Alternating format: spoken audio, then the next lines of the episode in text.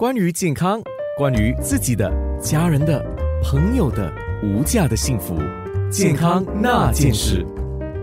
健康那件事，顾医师针对这个天气热的时候，因为流失一些津液，就是汗水啊，嗯嗯或者是口渴啊，这样子。对，那有什么汤水可以喝吗？天气热，我们容易出汗。我们中医有一个说法啊，就热可食气，就要热可以吃掉我们的气，所以人家会发现嘛，天气热相对比较容易疲倦。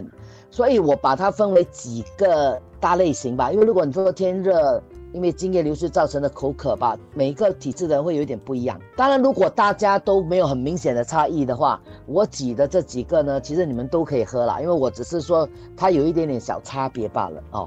那我先讲第一个，就是很单纯的，它是因为热啊，因为天气很热，所以我们造成津液流失。当然多喝水也可以的，但有人说，哎，我喝了水还是很渴啊，我身体还是很热，那代表说你身体的热没有去除掉，所以它不断的在消耗你的那个津液。我们这个汤的重点呢是清热。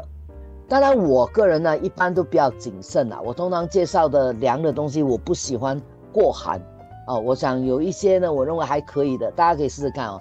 一个我把它叫做双瓜咸蛋汤，节瓜不是，我用的是苦瓜。苦瓜清热解暑的功效会很好。有两个瓜呢，在我们中医来讲呢，它可以清热解暑，而且有利尿。大家有没有发现，有时候天气热的时候，你你喝很多水，好像那个小便又排不出来，然后身体很热，所以它也能够很好的清热解暑的一个功能。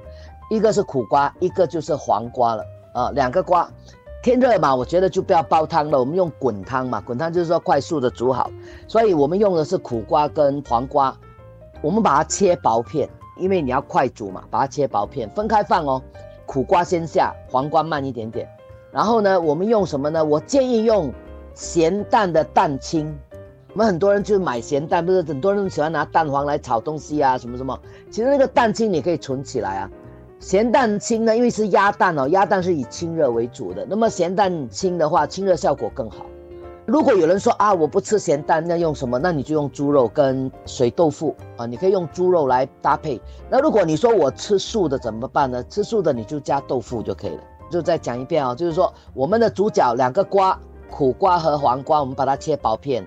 你可以搭配咸蛋的蛋清，那么也可以用猪肉。如果是吃素的人呢，你就放水豆腐。那我们就把苦瓜呢切薄片，你就放水在锅里面，你先把切成薄片的苦瓜先放进去，看那个苦瓜变色了，你这时候就可以把瘦肉丢进去，还有黄瓜丢进去。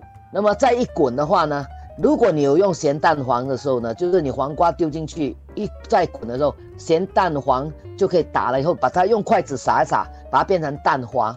才来试味道，因为如果你放咸蛋黄的话，那个汤就有够咸味了，你可能不用放盐了。假如不够，你自己才加少量的盐，那就完了，就是很简单的一个汤。